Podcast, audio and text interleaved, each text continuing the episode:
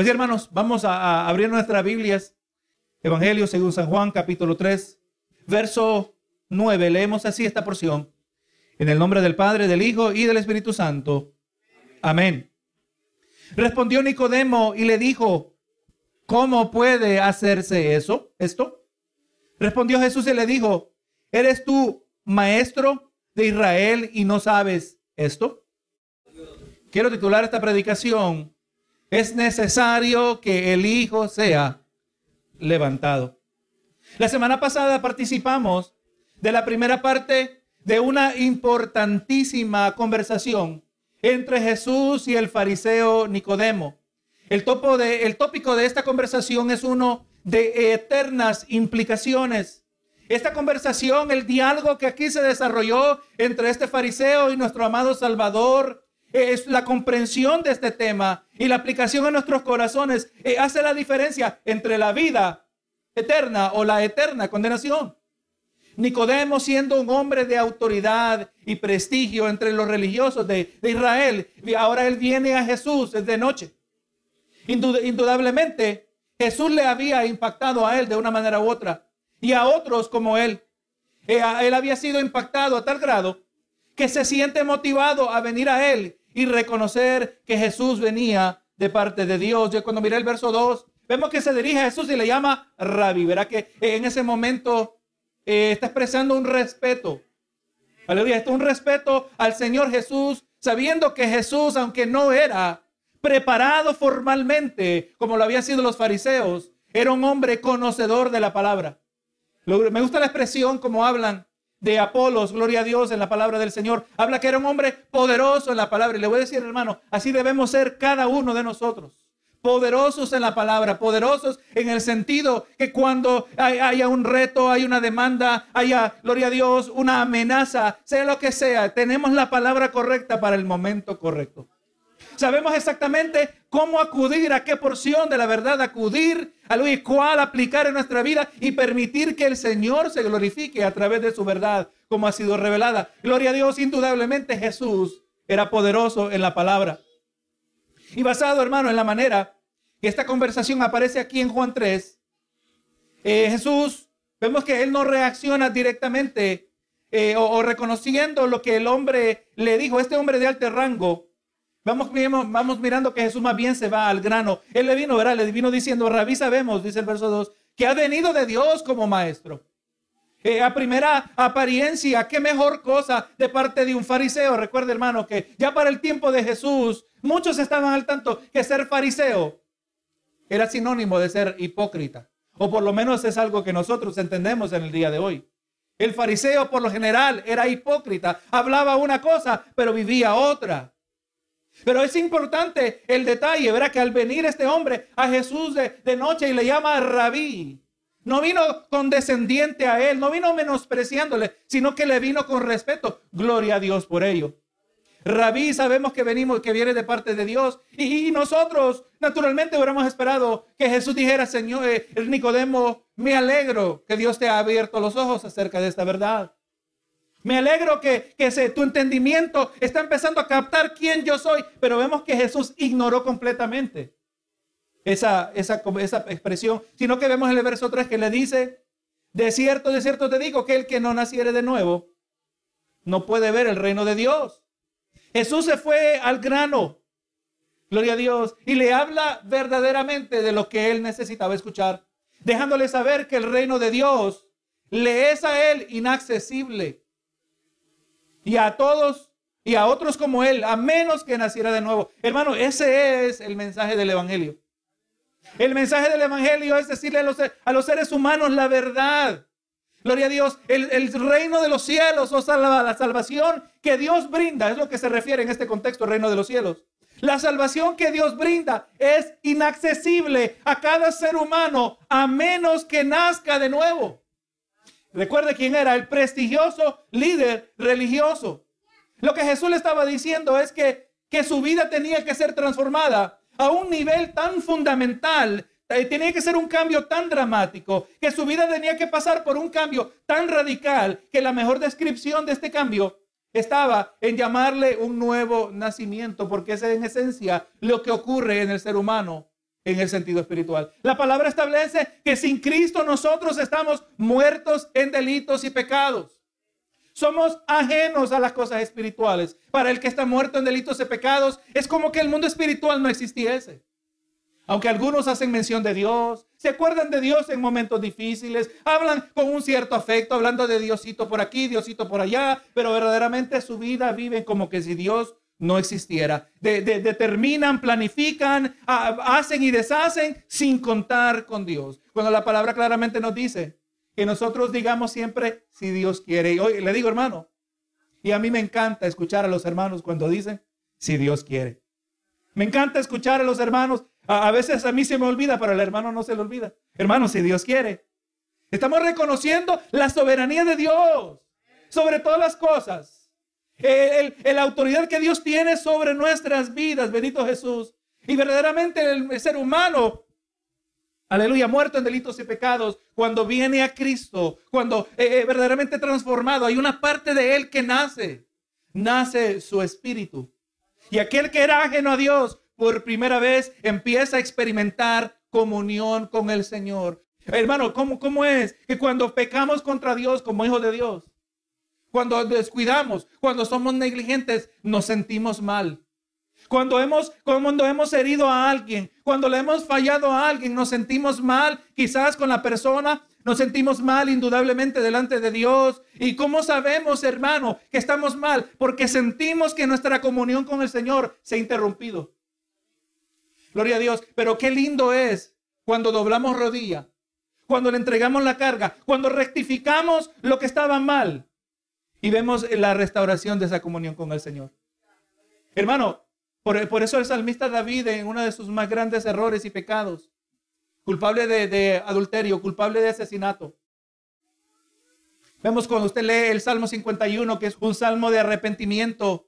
Él le dice al Señor, lávame con mi sopo.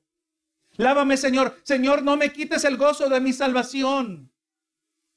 Porque hermano, el ser humano no es nada, puede tenerlo todo, pero si se siente vacío, se siente distante de Dios, nada más es de importancia.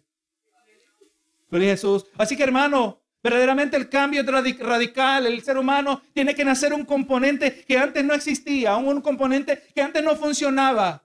El espíritu del hombre que ahora está en comunicación y en conexión, en comunión con el espíritu de Dios. Y ahora el creyente es guiado por el espíritu de Dios. Ahora sus pensamientos tiene alguien ahora una ayuda adicional aparte de la conciencia. Tiene el espíritu que habla nuestro espíritu, que nos deja saber las cosas de Dios.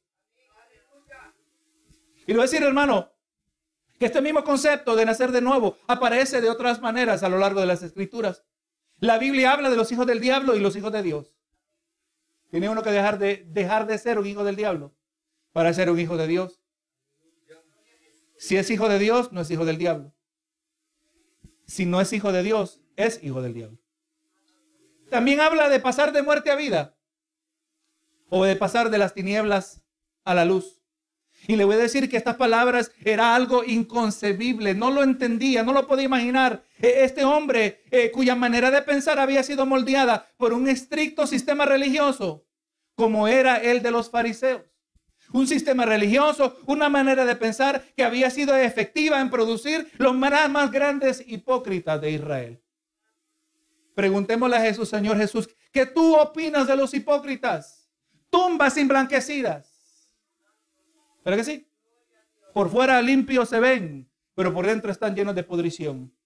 ¿Qué le, preguntamos a Juan el Bautista? ¿Qué opinas acerca de los, de, los, de los hipócritas? Generación de víboras, le llamó él. O sea, hermano, Dios no tiene ninguna clase de afecto al que practica la hipocresía. Y este, uno de estos era Nicodemo.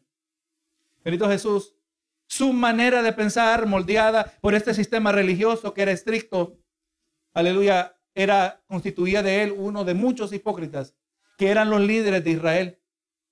Y a lo largo de esta predicación, hermano, queremos tocar tres puntos principales. Primero, vamos a mirar que el conocimiento de la Biblia no es suficiente por sí solo sin la iluminación del Espíritu Santo para poder impactar la vida del individuo. También vamos a mirar que el ser humano es incapaz de creer por sí mismo. Es incapaz de producir la fe necesaria para ser salvo porque este es un don de Dios. Y por último, vamos a mirar que solo cuando el Hijo de Dios es elevado en el corazón del hombre, solo en él se encuentra el remedio para el pecado. Y es en medio de esta conversación donde Jesús le dijo que tenía que nacer de nuevo. Aleluya, donde Nicodemo le respondió, él no entendía cómo es posible nacer de nuevo. ¿Será que el hombre tiene que entrar en el vientre de él? ¿Cómo es posible que un hombre siendo viejo entre otra vez en el vientre de su madre? Y aleluya, y Jesús le, le en el verso 5 le explicó, ¿verdad? le dijo que el que no naciere de agua y de espíritu no puede entrar en el reino de Dios. Le aclaró más todavía, lo que es nacido de la carne, carne es, lo que es nacido del espíritu, esto espíritu es, esto lo vamos a mirar más adelante. Así que hermano, de acuerdo al verso 6, Nicodemo pudo entender que este no era un nacimiento físico, pero uno espiritual, como ya leímos. Lo que es nacido de la carne, carne es, y lo que es nacido del espíritu, espíritu es. Pudo también entender que el nacimiento espiritual no puede originar en la naturaleza física, tiene que no puede ser el producto de esfuerzo humano. La carne no puede producir el nuevo nacimiento. Amén. Ninguna cantidad de religiosidad, ni aleluya, ninguna medida de devoción espiritual o religiosa puede producir el nuevo nacimiento. Nicodemo no tenía ningún punto de referencia. Él no podía, no tenía con qué compararlo. Él pregunta, ¿cómo puede hacerse esto? Si el ser humano tiene que nacer de nuevo y el nacimiento no es físico y el nacimiento es espiritual, ¿cómo se lleva a cabo esto? Él no entendía. Y usted sabe, hermano, que es posible que nosotros nos podamos identificar con esta misma pregunta de Nicodemo. Es posible que usted y yo hemos tenido conversaciones con incrédulos cuyas vidas son marcadas por desenfreno de la carne, gente entregada al pecado. Ellos hacen lo que les apetece, eh, no son guiados por ninguna norma de moralidad y para ellos es inconcebible la idea de que nosotros no tomamos. Yo no ando en borracheras. Hay gente que dice, no, no, seguro, tú, tú no tomas. Seguro que, que cuando nadie te mira te tomas una cervecita. Así piensa el incrédulo, ¿verdad? A otros les es incomprensible pensar que uno puede ser fiel a su pareja por toda una vida y vivir satisfecho. Otros no pueden imaginar ninguna grata calidad de vida sin el perseguir de lo material. Ellos no pueden imaginar que uno tenga sus pocas cositas y estar satisfecho en el Señor. Ellos no lo pueden entender. No tienen con qué compararlo. Solo tienen sus compañeros que son iguales que ellos. Somos nosotros, en muchas maneras, una anomalía. Y el fariseo Nicodemo había estado rodeado de tantos hipócritas por tanto tiempo que no tiene ni la menor idea de cómo es esto. Y ahora consideremos cómo Jesús le, le, le reacciona ante la pregunta en el verso 10. Respondió Jesús y le dijo, ¿eres tu maestro de Israel y no sabes esto? Jesús le llama maestro de Israel, lo que pareciera indicar que Nicodemo era probablemente eh, una o la máxima autoridad espiritual en Israel. No le dijo que era un maestro de Israel, le dijo maestro de Israel, gloria a Jesús. Y como fariseo, sabemos que Nicodemo había sido entrenado en las escrituras poseía extensivo conocimiento acerca de la ley de Moisés y probablemente había memorizado grandes partes del Antiguo Testamento y por eso era maestro de Israel.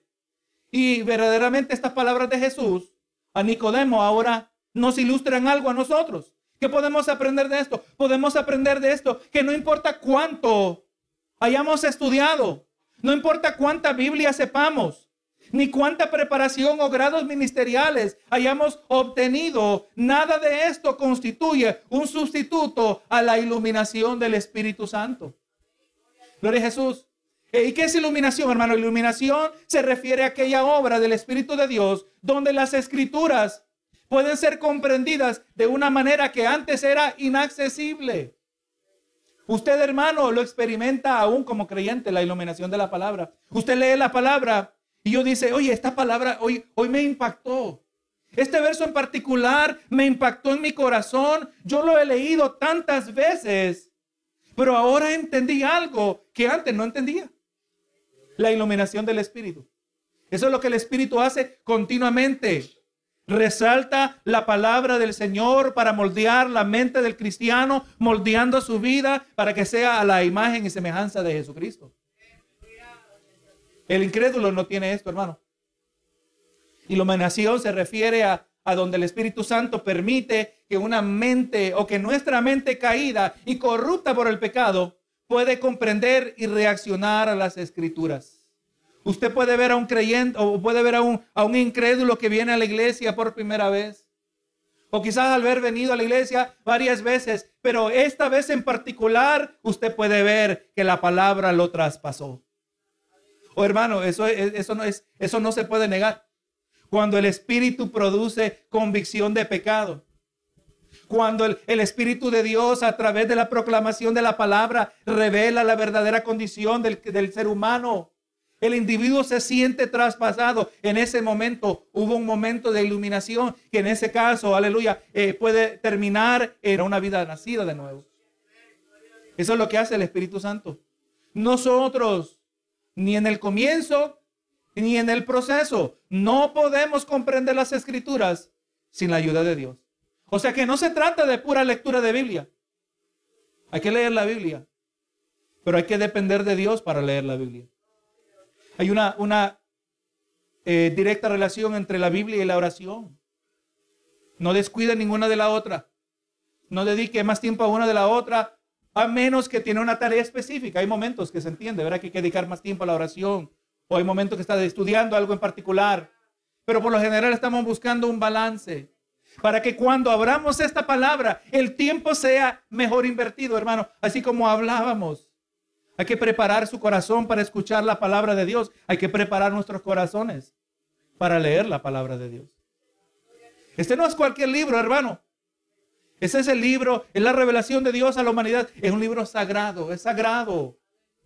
No es cualquier libro.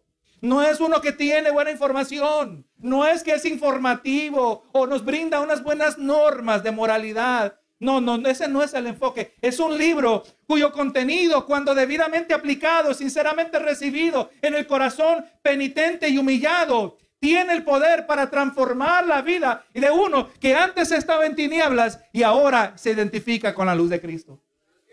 Ese es el libro, hermano, de la palabra del Señor. Se cuida, se lee con reverencia. Señor, yo voy a abrir tu palabra. Ilumina mi entendimiento. Hermano, vemos a Jesús orando por sus discípulos acerca de esto mismo, que entendieran las escrituras. Hermano, eh, así como nosotros no podemos entender las escrituras sin la ayuda de Dios, esto era cierto también acerca de Nicodemo. Nicodemo, y mire este detalle, Nicodemo tenía acceso a la divina revelación de Dios por medio del Antiguo Testamento. Ellos tenían todo el Antiguo Testamento. Tenía acceso a la revelación de Dios por Moisés, tenía acceso a las palabras dichas por los profetas, pero estaba enfocado, o podríamos decir que estaba atrapado en el estricto sistema religioso de los fariseos, que nunca pudo profundizar su comprensión de pasajes claves que aparecen en el Antiguo Testamento. Usted sabe, hermano, que el Antiguo Testamento habla también de nacer de nuevo. Porque sonará ridículo que le está diciendo a Nicodemo, tienes que nacer de nuevo. Y esto es espiritual. Y ahora pregunta, ¿cómo es esto? Y Jesús en esencia le da un regañito. Tú eres el maestro de Israel y no entiendes esto. O sea, él tenía que haber entendido esto. En la palabra, en el Antiguo Testamento había suficiente revelación de Dios para que él entendiera que era necesario nacer de nuevo. Aquí solo le voy a dar tres citas, de muchas citas. Deuteronomio 36 dice, y circuncidará Jehová tu Dios tu corazón y el corazón de tu descendencia para que ames a Jehová tu Dios con todo tu corazón y con toda tu alma a fin de que vivas. Nadie va a amar a Dios a menos que haya nacido de nuevo. Eso sí se lo digo. En el Salmo 51, en el verso 10, digo el salmista, aquí David, hablando del mismo salmo que habíamos mencionado, crea en mí, oh Dios, un corazón limpio y renueva un espíritu recto dentro de mí. Suena como un nuevo nacimiento, hermano David, aún en medio de todo eso. Un hombre que nació de nuevo. En Ezequiel 11:19 dice, y les daré un corazón y un espíritu nuevo pondré dentro de ellos y quitaré el corazón de piedra de en medio de su carne y les daré un corazón de carne. Nicodemo tenía que haber sabido esto, hermanos. Nicodemo, el maestro de Israel, tenía que haber entendido que había que nacer de nuevo. Nosotros tenemos que entender que hay que nacer de nuevo. No tenemos parte ni suerte con Dios. No podemos pedir nada de Dios. No hay compromiso ni de Dios a nosotros, ni de nosotros a Dios, a menos que hayamos nacido de nuevo. No somos hijos de Dios si no hemos nacido de nuevo. Eh, eh, hermano, el ser humano es hijo del diablo si no ha nacido de nuevo. Es, es serio, hermano. Y cuando se trata de la Biblia, hay gente que le gusta preguntarle a la gente, oye, ¿qué quieres? Tengo buenas noticias y malas noticias. ¿Cuáles te doy primero? De acuerdo a la Biblia, debemos nosotros dar las malas noticias primero. Porque cuando se da las malas noticias, ahí mejor se pueden apreciar las buenas nuevas del Evangelio, ¿verdad que sí? Tenemos que decir, si no te arrepientes, vas a ser condenado eternamente. Si no te arrepientes, sigues siendo un hijo del diablo. Si no te arrepientes, sigues siendo muerto en delitos y pecados. Si no te arrepientes, eres enemigo de Dios. Porque el que no contribuye está sirviendo de tropiezo. Eso sí se lo digo, hermano. Gloria a Jesús. ¿Qué dice la palabra? Que el árbol que no produce fruto, el hacha ya está el tronco, ¿verdad? Para ser cortado. Tenemos que ser fructíferos. Pero ahora te digo, en medio de estas malas noticias, hay un mensaje de esperanza. Cristo murió por nosotros. Benito Jesús. Así que hermano, en el corazón humano no puede haber oscuridad espiritual y al mismo tiempo la iluminación del Espíritu. La una cancela a la otra. No se puede practicar sin arrepentimiento el pecado y al mismo tiempo pensar que puedo leer las escrituras y ser alimentado por la palabra sin yo confesar mi pecado delante de Dios. Es imposible vivir de esa manera. No puede haber oscuridad espiritual y al mismo tiempo iluminación del espíritu. El pecado sin arrepentimiento produce ceguera espiritual y el individuo es incapaz de entender las escrituras. Mire lo que dice Primera de Corintios 2:14. Pero el hombre natural, o sea, el hombre que no ha nacido de nuevo, el hombre natural no percibe las cosas que son del Espíritu de Dios, porque para él son locura y no las puede entender porque se han de discernir espiritualmente. Hermano, verdaderamente hay un deleite. Hay un deleite en las cosas de Dios. Hay un deleite en la oración, hay deleite en la palabra, hay deleite en la comunión con los santos, hay deleite, gloria, hay deleite cuando adoramos al Señor todos juntos, hay deleite cuando trabajamos para el Señor todos juntos, pero eso es locura al hombre natural. No lo entiende, no lo aprecia, no lo percibe, porque es natural, porque su mente es corrupta, porque está ciego, porque está contaminado por el pecado. Por eso tenemos que nacer de nuevo. El que no ha nacido de nuevo no sabe lo que se pierde. No, no, hermanos, nosotros celebramos mejor que ellos. Celebramos mejor que cualquier mundano.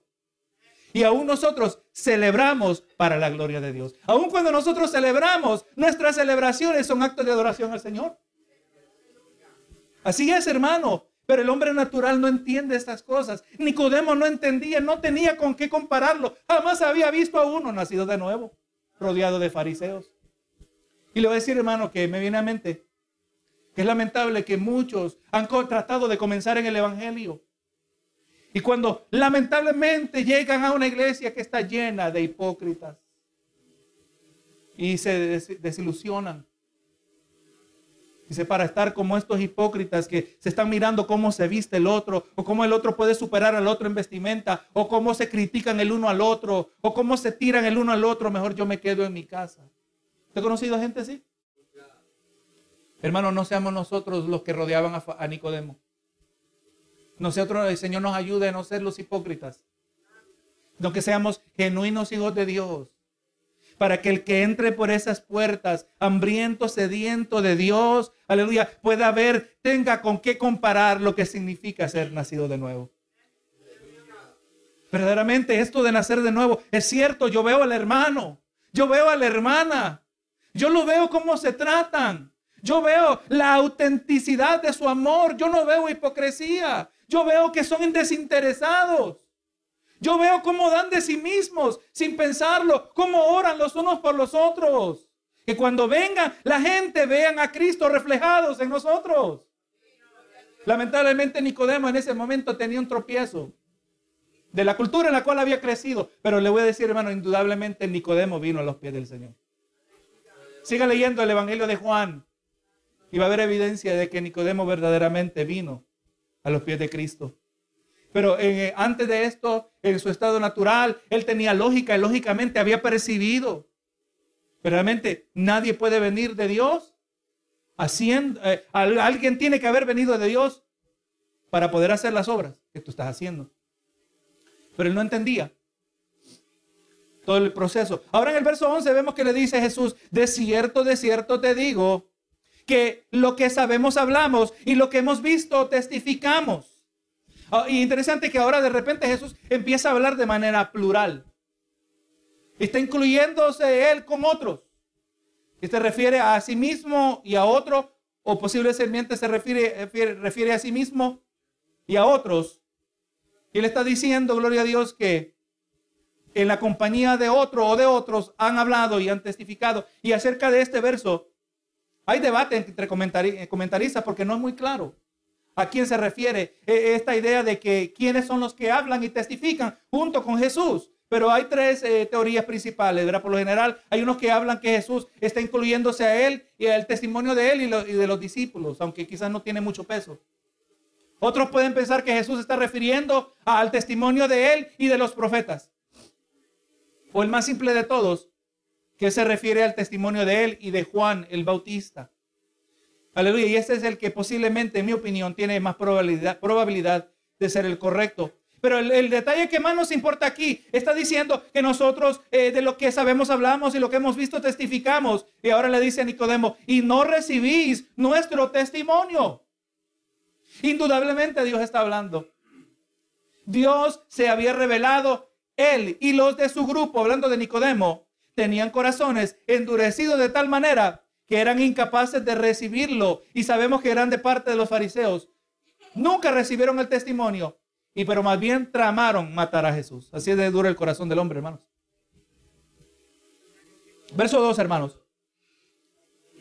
Y le dice, y está hablando, verás, ustedes son duros. Hablamos y testificamos de lo que sabemos, pero no lo reciben.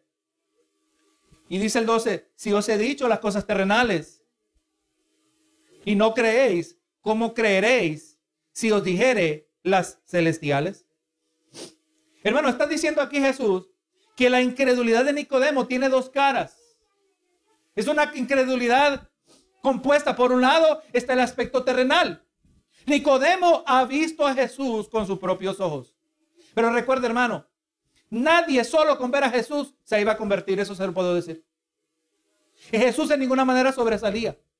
Él no era como en el tiempo del rey Saúl, como en el tiempo del profeta Samuel, cuando Dios escogió al primer rey que iba a estar sobre el pueblo después del tiempo de los jueces.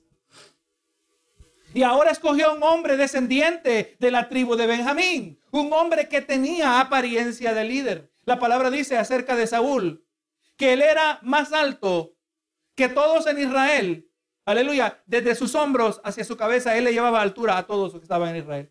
Era un hombre que inspiraba liderazgo.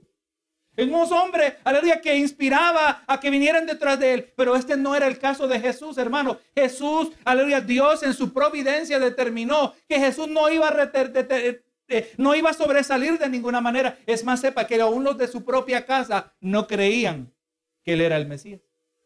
No estoy hablando de María, pero estoy hablando de los mismos hermanos de crianza de Jesús. Los hermanos de crianza de Jesús creyeron hasta después de la resurrección. ¿Usted sabe, hermano, cómo es eso? Vivir con el creador del universo, con el Hijo de Dios, un niño perfecto, perfecta obediencia, perfectamente obediente. Y ellos no sabían que él era el Mesías.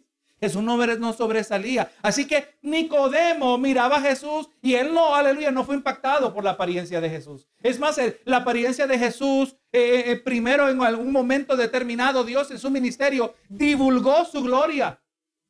La gloria que estaba reservada, la gloria que estaba escondida, podríamos decir, en la transfiguración. ¿Pero que sí? Cuando Jesús se transfiguró eh, y vemos que eh, manifestó eh, un vistazo de, su gloria en su esencia y aparecieron dos personajes, que de alguna manera sobrenatural entendían esos tres discípulos, que eran, que eran Moisés y Elías.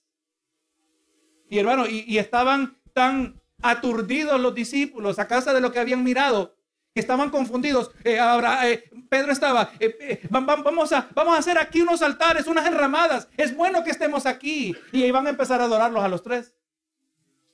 Simplemente con un vistazo de la gloria de Jesús.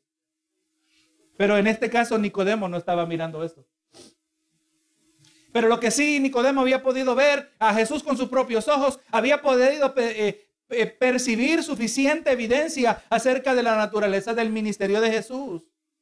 Él sabía que, él, que Jesús venía de Dios, pero vamos mirando que él todavía no lo había aceptado como Dios. Una, una distinción inmensa. Su incredulidad no solo era física, porque él podía ver a Jesús, podía ver los milagros que hacía Jesús, las señales que hizo Jesús, las mismas señales que él mencionó pero también su incredulidad era espiritual. Porque al no poder aceptar la realidad acerca de Jesús, él tampoco podría aceptar la realidad acerca de sí mismo. Mire este detalle. Mientras no aceptemos la realidad acerca de Jesús, jamás podremos tampoco aceptar la realidad acerca de nosotros mismos. Gloria a Jesús, que como él, que él como maestro de Israel, como fariseo, como prestigioso líder espiritual, todavía era un pecador. Algo tan simple de explicar, pero tan difícil de aceptar. Váyase, busque a una persona que se caracteriza o que se jacta del hecho que son personas de integridad. Y vaya y dígale a esta persona, tú eres un pecador. No, yo no soy pecador. La gente no se quiere reducir a ese nivel. Es exactamente lo que Dios estaba pidiendo del fariseo Nicodemo. Estaba diciéndole a Nicodemo que tendría que humillarse para reconocer que todavía estaba en tinieblas y que tenía que venir a la luz de salvación.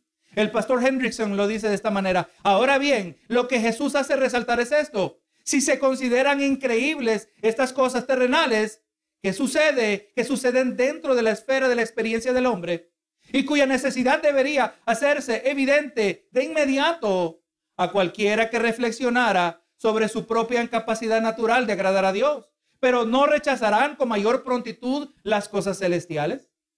Por ejemplo, el plan eterno de Dios de enviar a su Hijo al mundo para la redención de la humanidad. Estas cosas celestiales están completamente fuera del alcance de la experiencia del hombre. Así que si no puede aceptar lo que ve con sus ojos, ¿cómo va a aceptar lo que no se puede ver con los ojos? Solo miren los fariseos, los líderes religiosos, el Sanedrín, cuando pudieron ver con sus propios ojos a Lázaro resucitado. Usted lee el relato. Nadie estaba cuestionando, no, no, es que él estaba medio, medio muerto, pero no estaba muerto. Gloria a Jesús. No, no, nadie estaba cuestionando. Eso, eso es lo fascinante de ese relato. Ninguno de los líderes espirituales cuestionaba que Lázaro había resucitado. El hombre había estado en una tumba por cuatro días en un estado de descomposición. Algo que era visiblemente, era percibible, se podía verificar. Estaba muerto, su cuerpo había sido preparado. Y ellos no cuestionaban que él había resucitado. Si no pueden entender las cosas terrenales, ¿cómo van a entender las cosas espirituales? O sea, hermano, sepa que la gente no va a creer simplemente porque ve milagros. El corazón del ser humano es duro el corazón del ser humano es de piedra. Por eso dijo Ezequiel que les quitaré el corazón de, piedra y les daré un corazón de carne. Así somos nosotros, hermanos. Así Dios ha tenido que trabajarnos a nosotros. Poco a poco, duros que somos de corazón para que podamos estar donde estamos hoy.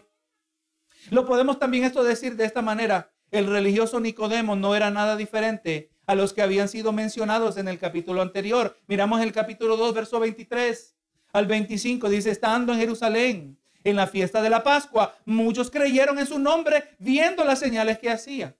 O sea, indudablemente, cuando la gente mira señales, van a reaccionar.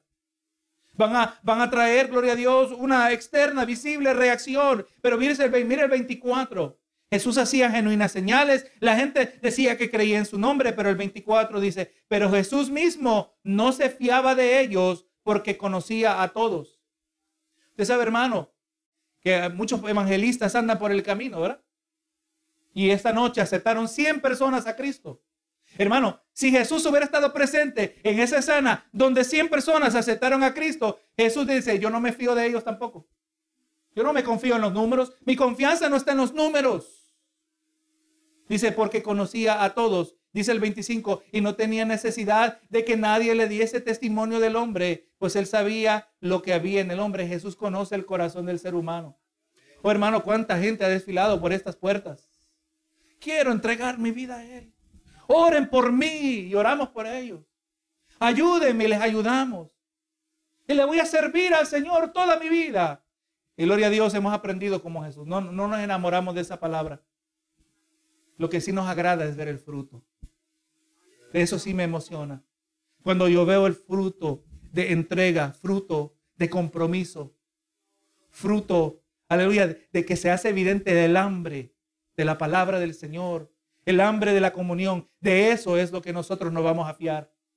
Ver el fruto la vida de una vida que está siendo transformada. Hermano, y que es maravilloso. Y ese detalle de nacer de nuevo, vamos mirando que es algo que como que Dios eh, con, un cincel va, va arrancando pedazos y pedazos hasta que se revela la nueva naturaleza de esa persona. Y muchas veces lo hemos podido ver con nuestros propios ojos. Que la persona viene el día a la iglesia y le llegó la palabra un poquito más y viene otra vez a la iglesia y le llegó un poquito más la palabra del Señor. Cuando menos nos damos cuenta, es una nueva persona. Eso solo lo puede hacer Dios. No lo entendía Nicodemo, que era espiritual. Nosotros entendemos que es espiritual, pero al mismo tiempo podemos decir que nosotros no entendemos exactamente cómo Dios lo hace. Es algo misterioso que Dios lo tiene reservado, pero es algo maravilloso cuando lo podemos presenciar. Vemos que estos mencionados en el capítulo 2 de Juan, las señales produjeron una profesión externa de lealtad. Pero Jesús sabía que no era de corazón. Y vemos que Nicodemo ilustra también la, la realidad de nuestro corazón. Que el hombre en el estado natural es incapaz de creer, aun cuando sus propios ojos pueden ver las obras de Dios. El ser humano es incapaz de producir la fe que agrada a Dios. La fe salvífica, la, fe que salva el alma, el hombre no la puede producir. Así que la próxima vez que vengamos a una persona y usted se ve en una concierta conversación donde se le dice o al hermano en particular o quizás al incrédulo, al hermano le dice, hermano, ten fe. Sepa que usted no puede producir su propia fe. Tampoco, y mucho menos se lo diga al incrédulo. Solo tienes que tener fe. La única fe que podría aparecer en la vida del incrédulo es la fe para arrepentirse de sus pecados y recibir a Jesucristo como Salvador. Pero aparte de eso, ninguna fe cuenta. O yo tengo fe, dice el incrédulo, que Dios me va a proveer. No, no, hermano.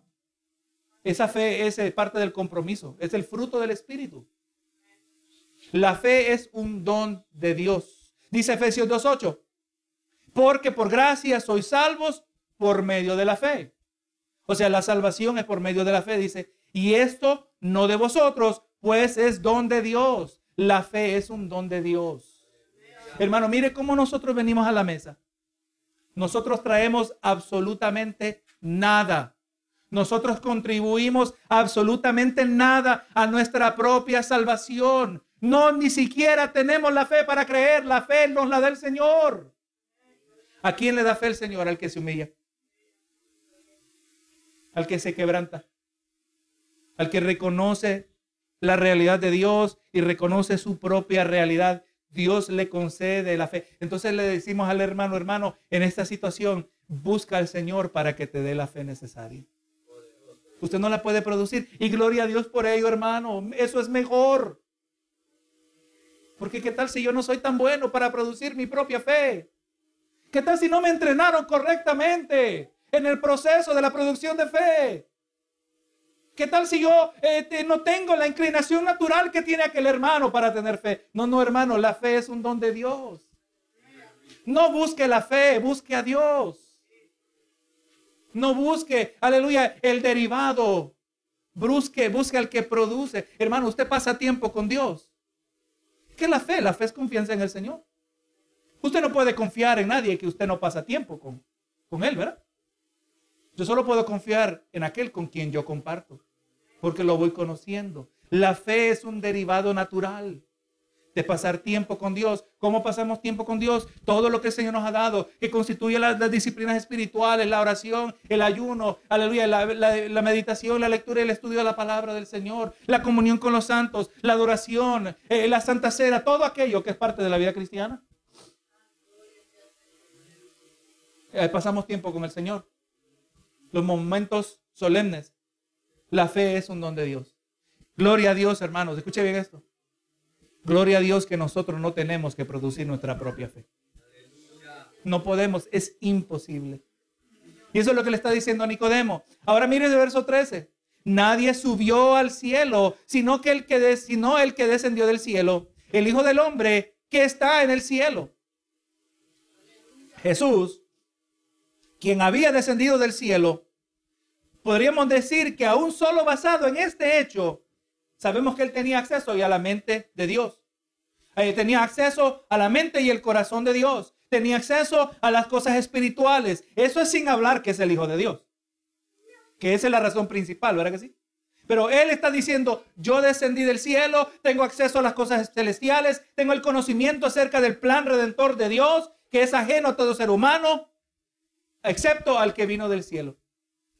Nosotros no sabemos y entendemos los, eh, los planes del Señor. Solo podemos seguir lo que nos dice la palabra, pero hay tantos detalles que nosotros no conocemos. Y muchas veces eso es lo que nos mata a nosotros, ¿verdad? Señor, yo sé que tú vas a venir, pero ¿qué va a pasar conmigo mañana? Yo sé, Señor, que tú te vas a llevar a la iglesia, pero ¿qué va a pasar conmigo en el trabajo mañana? ¿Qué va a pasar mañana cuando no pueda pagar el, el cobro de la luz? ¿Qué va a pasar mañana? Eso es lo que quisiéramos saber muchas veces, ¿verdad? Pero eso le pertenece al Señor. Los detalles le pertenecen al Señor. Y eso es lo que está diciendo Jesús a Nicodemo. Jesús que él estaba calificado para hablar acerca de las cosas celestiales, que él no era cualquier rabí, no era cualquier maestro espiritual. Y ahora mira el detalle del verso 14, ya estamos terminando, por terminar. Dice, y como Moisés levantó la serpiente en el desierto, así es necesario que el Hijo del Hombre sea levantado. Eh, vemos, hermano, que en este verso Jesús está haciendo un paralelo entre él y lo que ocurrió en el tiempo de Moisés, como aparece registrado en el libro de los números. Vamos a leerlo aquí, gloria a Dios, en cierto detalle. Número 21, de los versos 4 al 9, para que podamos entender a qué se está refiriendo Jesús aquí. Número 21, verso 4.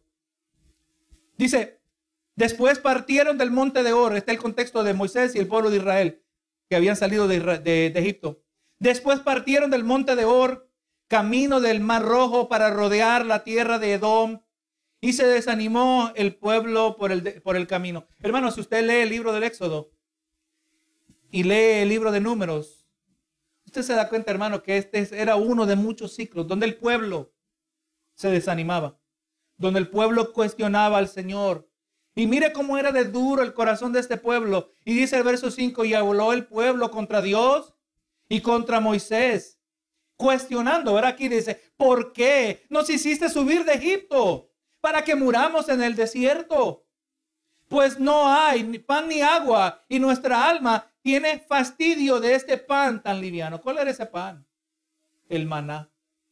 Escuche bien, hermano. Están diciendo, estamos hartos del maná de Dios. Estamos hartos de la provisión de Dios. Estamos hartos que Dios nos está brindando aquí algo misterioso pero nutritivo. Estamos aquí, aleluya, estamos hartos de aquello que Dios nos ha dado, que lo desconocemos, por eso le llamamos, ¿qué es esto? Eso es lo que significa maná. ¿Qué es esto? Que nos da algo que no entendemos su origen, pero suple todas nuestras necesidades. Estamos hartos, estamos fastidiados. Mire, hermano, el corazón de este pueblo. Y hermano, y Jehová se enojó. Dice el verso 6. Y Jehová envió entre el pueblo serpientes, serpientes ardientes que mordían al pueblo y murió mucho pueblo de Israel. Y el 7. Y sepa, hermano, este acto un acto de misericordia. ¿Por qué? Porque no los mató a todos. Y esto produjo una reacción. Dice el 7, y entonces el pueblo vino a Moisés. Hemos pecado por haber hablado contra Jehová y contra ti. Ruega Jehová que quite de nosotros estas serpientes. Y Moisés oró por el pueblo. Hay que dar gracias por siervos como Moisés, hermano. A Moisés se le dio la oportunidad. Hermano, es como que Jesús, le, como Jehová le estuviera diciendo, Moisés, mira, esto, este, estos miembros de esta congregación no sirven. Te voy a dar un nuevo pastorado. Te voy a dar otra congregación que pastorear en términos de hoy, ¿verdad? ¿Y qué dijo Moisés? Señor, no los mates, por favor. No los mates, ten misericordia. Por eso le pusieron a Moisés eh, el, el bombero de Dios, el que apagaba los fuegos. Señor, no los mates. Y obviamente Dios todo esto lo sabía. Ya Dios había determinado lo que iba a hacer. Pero Moisés le dijo, Señor, no los mates porque si los matas en el desierto, ¿qué van a decir las naciones? ¿Qué van a decir los pueblos? Por cuanto no los pudo meter en la tierra prometida. Por eso los mató en el desierto. Y hermano, y Dios actuó y, reaccionó a Moisés. Y le concedió la petición. Y no los mató, aunque en ocasiones el pueblo quería matar, matar a Moisés. Y Moisés no abandonó al pueblo. Un corazón de pastor pero vemos, hermano, que Moisés aquí también otra vez intercedió y oró por el pueblo. Y dice el 8, y Jehová dijo a Moisés, hazte una serpiente ardiente y ponla sobre un asta, y cualquiera que fuere mordido y mirare a ella, vivirá. Y Moisés hizo una serpiente de bronce y la puso sobre un asta, y cuando alguna serpiente mordía a alguno, miraba a la serpiente de bronce y vivía. Qué interesante este detalle, porque en, las plagas de Israel también vemos, en la última plaga que vino sobre Egipto, iba a venir el ángel de la muerte. Y Dios estaba dispuesto a proteger al ángel de la muerte, eh, de protegerlo del ángel de la muerte a todo aquel que seguía las instrucciones. Tenían que marcar el, el marco, el dintel de la puerta con la sangre de un cordero. Si no marcaban con sangre, iba a morir el primogénito. Y aquí ellos también, al ser picados por la serpiente, consecuencia de su propia desobediencia, si no miraban hacia la serpiente de bronce, no iban a vivir, iban a morir. Pero el que miraba a la serpiente no tenía sentido, pareciera, ¿verdad? ¿Qué, qué lógica tiene esto? Pero eso es lo que Dios determinó. Así iba a ser la salvación de estas personas. Y así como en los días de Moisés, el pueblo había pecado contra Dios y estaban sufriendo las consecuencias de su pecado habían, eh, eh, gloria a Dios, estaban muriendo al ser mordidos por serpientes. Y no fue hasta que confesaron sus pecados, Moisés oró por ellos y colocaron su mirada en la serpiente de bronce que había sido elevada en alto. Y hasta entonces fue que pudieron vivir. Y así es necesario, dijo Jesús, que el Hijo del Hombre se ha levantado. Así también el ser humano escapará de la muerte cuando eleva a Cristo en su corazón. Jesús es el único por remedio posible para el pecado. Si Jesús no es elevado al nivel de Dios, a nivel de Salvador, a nivel de la absoluta y principal necesidad en el corazón del hombre, entonces no hay salvación. Si Dios es elevado, yo tengo que ser minimizado.